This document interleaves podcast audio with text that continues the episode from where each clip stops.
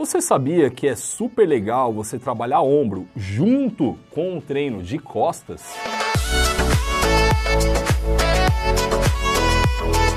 Salve, salve, meus lindos e lindas, meus amores do canal! Ai, que legal estar aqui de novo com vocês. E se você já conhece o Lala e não é inscrito no canal, se inscreva, vai.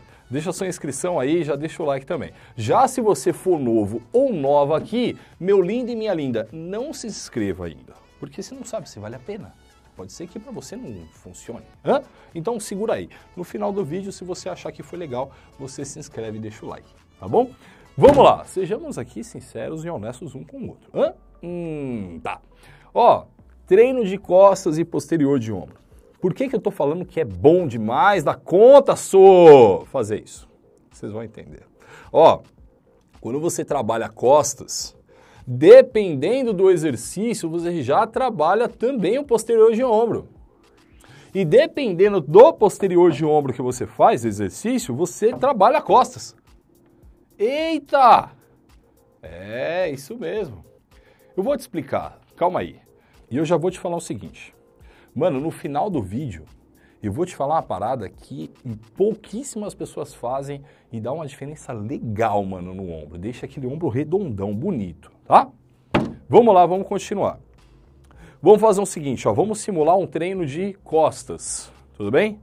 Eu, particularmente, gosto muito de começar o treino de costas com aquele pulley na frente, ou barra fixa, tanto faz. Beleza, pulley costas. Trabalha costas, trabalha. E o posterior de ombro? Trabalha também. Beleza. Aí depois eu gosto de mandar um triângulo aqui, ó. Pau. Aquele triângulo na frente, na mesma polia lá. Trabalha costas, trabalha, lógico. Trabalha até bíceps ali já, né? Mas trabalha também o ombro, o posterior de ombro. É. Aí depois, você tem dois caminhos. Você pode fazer uma remada fechada ou você pode fazer uma remada aberta. Beleza? Eu opto pela remada fechada em algumas situações, em outras situações pela remada aberta. Larissa, explica isso. Quando eu quero dar mais ênfase para minha parte lateral das costas, aí eu faço a fechada.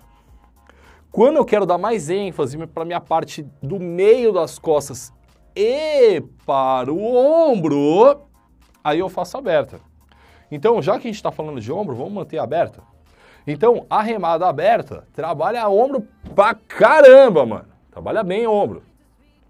Então aí você tem três exercícios de costas que já trabalharam o posterior de ombro, meu lindo e minha linda. É. Então, percebe? Se você tivesse feito a remada fechada, aí não, tá? A remada fechada trabalha muito pouquinho. Não vale a pena você contabilizar. Já a remada aberta, top. Depois disso, você vai fazer posterior de ombro.